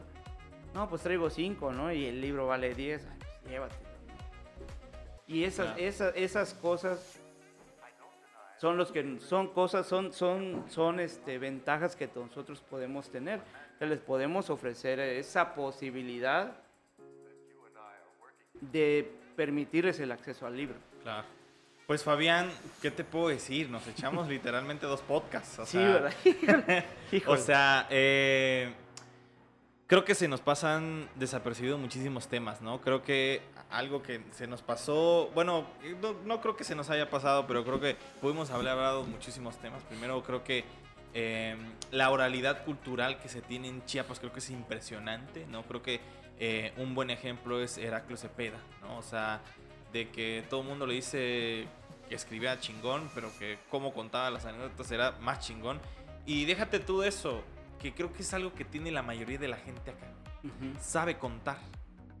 Lástima que muy poco sabemos escribir. O sea, eso que creo que es como algo bien importante. Se nos va de las manos y Sí, no, y yo creo que yo creo que una de las de las enormes ventajas que tiene la literatura es que puede ser parte de ella sin necesidad de escribir. Claro. Incluso eh, hay personajes, por ejemplo, hablando de Heraclio Cepeda para, para ya ir cerrando, yo recuerdo que en una conferencia él dijo que el personaje, el hombre más inteligente del mundo era de Jesús María Garza Villaflores. De Jesús. to- de, de- de- de la comunidad Jesús María Garza. Que está en Villaflores. En Villaflores. Ah, claro. Ya, ya, ya. El hombre más inteligente del mundo, era, eh, del mundo era de Villaflores, dice, decía él. Porque resulta que era un señor que le puso el nombre a las cosas, por ejemplo, a los huesos, a los animales. O sea, nombró el mundo por primera vez. Y la gente asumió que las cosas así se llamaban. O sea, creó un sistema de conocimiento con, con, palabras, con palabras propias, con palabras locales. O sea, generó un nuevo lenguaje. Generó un lenguaje. Entonces decía él, el hombre más inteligente del mundo, y esa frase a mí, no, frase matona, a mí no se me olvida, el hombre más inteligente del mundo es de Villaflores, y vive en Jesús María Garza, ¿no? Y se iba. Entonces la literatura es tan, es, tiene una plasticidad y una apertura tan grande que te permite a lo mejor no escribir, pero sí ser parte de ella como lector o incluso lo que estamos tú y yo platicando ahorita, puede salir algún personaje. Yo así, por ejemplo, hice una investigación acerca de un, de un personaje que se llama Josep Torres Campalans, que es un supuesto maestro, perdón, un supuesto pintor que vivió supuestamente en San Cristóbal de las Casas y que fue amigo de Picasso y fue con él creador del cubismo. No existió. No, lo creó un, un escritor español que se, se llamaba Max Aub. Pero a mí se me hizo muy curioso cómo él creó todo, toda, esa, toda esa, esa idea, toda esa estructura. Ese mito. Como ese mito. Sí, ¿Y cómo encontré yo a, a, a Josep Torres Campalás? En una plática. Y ahí está el personaje. Entonces, realmente creo yo que, como dices tú, hay muchas ideas sobre el tintero en el tintero, pero, este, híjole, el mundo de los libros es muy amplio, ¿no? Oye, eh, digo, para ir cerrando, queridísimo eh, Fabián, y no te regañen ahí, es... Eh, ¿Dónde te podemos encontrar? ¿Dónde podemos encontrar libros Tuxtla? ¿Dónde podemos encontrar lo que estás haciendo? si nos puedes dar tu Facebook. Bueno, yo sigo, te sigo fielmente ahí en Facebook. Así que no sé si quieres dar esa red, alguna otra red social que tú tengas a la mano. Adelante, este es el espacio. Sí, yo creo que voy a abrir mi espacio del corazón azul. Así ya para que. No, este. Eh, no, eh, en Facebook estoy como Fabián Rivera Juárez. Eh, me preguntaba, este, me preguntaba una persona que por qué me puse así. Porque yo originalmente firmo como Fabián Rivera. Pero resulta que en estas ondas del multiverso. del multiverso de la red social, soy homónimo de varias. Ah, o, sea, te puedo decir que, que, hay un Fabián Rivera que canta narcocorridos. Entonces, hay un Fabián Rivera que es abogado, hay un Fabián Rivera que es este contador. Contador, es, como, un, como ver el, multiverso, ¿no? Entonces, Fabián Rivera Juárez creo que es... ya más puntual. Más puntual porque además también y eso es algo que sí quiero, quiero hacer este, patente, eh, pues el apellido de mi mamá, Juárez. O sea, yo no la puedo dejar de lado, mi mamá para mí es fundamental en mi formación y, y este, y aparte, pues madre soltera, ¿no? Entonces, eh, ella pues siempre ha creído en lo que yo hago y nos ha, ha este, acuerpado en muchas cosas, entonces para mí que aparezca su apellido en mi firma, para mí es bien, bien importante porque es darle su lugar. Y ojalá, ojalá este, hubiera más así, ¿no? O sea, de, darle, darle, lugar a la, a la, mamá, a la mujer. Porque sí, sí es bien importante. O sea, ella realmente, cuando yo, cuando yo de repente voy y le cuento las cosas que pasan a veces, tanto en el negocio, en la familia o en el trabajo, y ella me cuenta las anécdotas, de, las anécdotas de lo que ella vivió cuando trabajaba. yo no... Es un juego de niños. Es un juego de niños lo que estoy viviendo, ¿no? Y es algo que, que, siempre, que nunca voy a dejar de admirar y, para mí es, es bien importante reconocer su espacio, su, su, su, su lugar, ¿no? Entonces a mí me encuentran en Facebook como Fabián Rivera Juárez y en TikTok estoy como Libros Tuxtla. ¿no? De repente no me doy cuenta que estoy siguiendo otras cuentas como la librería, pues es la única que tengo activa. No, pero sí, donde soy más activo es en Facebook. Claro. ¿No? Pues Fabián, te agradecemos muchísimo. No, gracias a ti. Hombre, o sea, nos echamos literal. Creo que fue una plática muy, este, muy catártica, muy literalmente de todo, como yo le decía. ¿Cuánto tiempo nos echamos? Nos echamos, o sea, hicimos un bloque de 25 minutos y ahorita hicimos un bloque de una hora y, 15 minutos. Ya hablando... Espero no, que no se vayan a aburrir. Creo que no. Pero bueno, lo que te quería decir, bueno, pues agradecerte infinitamente tu tiempo, tu sabiduría, bueno, tu amistad No, también, gracias, ¿no? gracias. Entonces, creo que es como muy importante y creo que hemos llegado al punto, ¿no? De que, pues quisimos hablar de literatura, no nos quisimos ir como a un tema así, eh, porque también se me hace muy pretencioso de venir aquí a explicar de No. las pretensiones de ciertos autores, la tendencia, la corriente, eso. Pero a mí se me hacía más importante justo hablar sobre el fenómeno de libros Tuxtla, que creo que es algo que alcanzamos muy bien. Y pues conocerte un poco más para Muchas que la gracias. gente No, pues. este, pues te ubica, bueno, te seguramente te ubica y que la gente que, que va a escuchar esto y pues escuchar un poco más de tu historia. No, muchas gracias por el espacio. La verdad es que, que sí, yo creo que una de la, uno de los temas acá es este, pues ver el libro como algo y eso también cuando me preguntan cómo le ha- los papás que se preocupan mucho por cómo le hacen para que sus hijos lean, ¿no? Que los libros estén ahí. O sea, si tienen la posibilidad de adquirir libros, eh, vayan a Libros Tuxtla, este, Claro. que compren libros, o sea, que los tengan como algo cotidiano, como algo que, que, que les va a contribuir, o sea, hacerlos como parte de la realidad cotidiana, ¿no? Sin, sin dejar de lado, como te decía, que estamos en un ámbito de multiplataforma, ¿no? Entonces, eh, te agradezco mucho el espacio y de verdad, eh, pues ojalá podamos seguir conversando en, otro, en otra ocasión. Pues esperemos que sí, Fabián. Pues bueno, y pues terminamos este inmenso capítulo y el- creo que uno de los más largos, seguro, pero de los más ricos, o sea, no lo sentí la hora, o sea, la verdad, te estoy muy sincero, creo que hablamos de muchas cosas que obviamente, digo, si hubiéramos hablado de la historia de la literatura, pues no, obviamente no, No, no, no, acabamos. Yo, o sea, yo hace- en ese caso hace- soy apasionada de la historia de, de la ciudad, por ejemplo. Hacemos seis tomos de, pues, de cualquier cosa. Pero bueno, nada más recordarle que mi nombre es Andrés Domínguez, eh, soy reportero de Chiapas Paralelo y el día de hoy pues, pues terminamos este capítulo, no sin antes recordarles que este podcast se puede ver y escuchar, se puede ver a través de www.youtube.com diagonal Chiapas Paralelo TV y se puede ver en Spotify, en Apple Podcast, en- bueno, se puede escuchar en Spotify, en Apple Podcast, en Google Podcast, ponen inventario o Chiapas y ahí seguramente nos encuentran. Agradecemos mucho el apoyo de nuestro compañero José Domingo y pues nada, nos vemos en el siguiente capítulo de Inventario, el podcast de Chiapas Paralelo.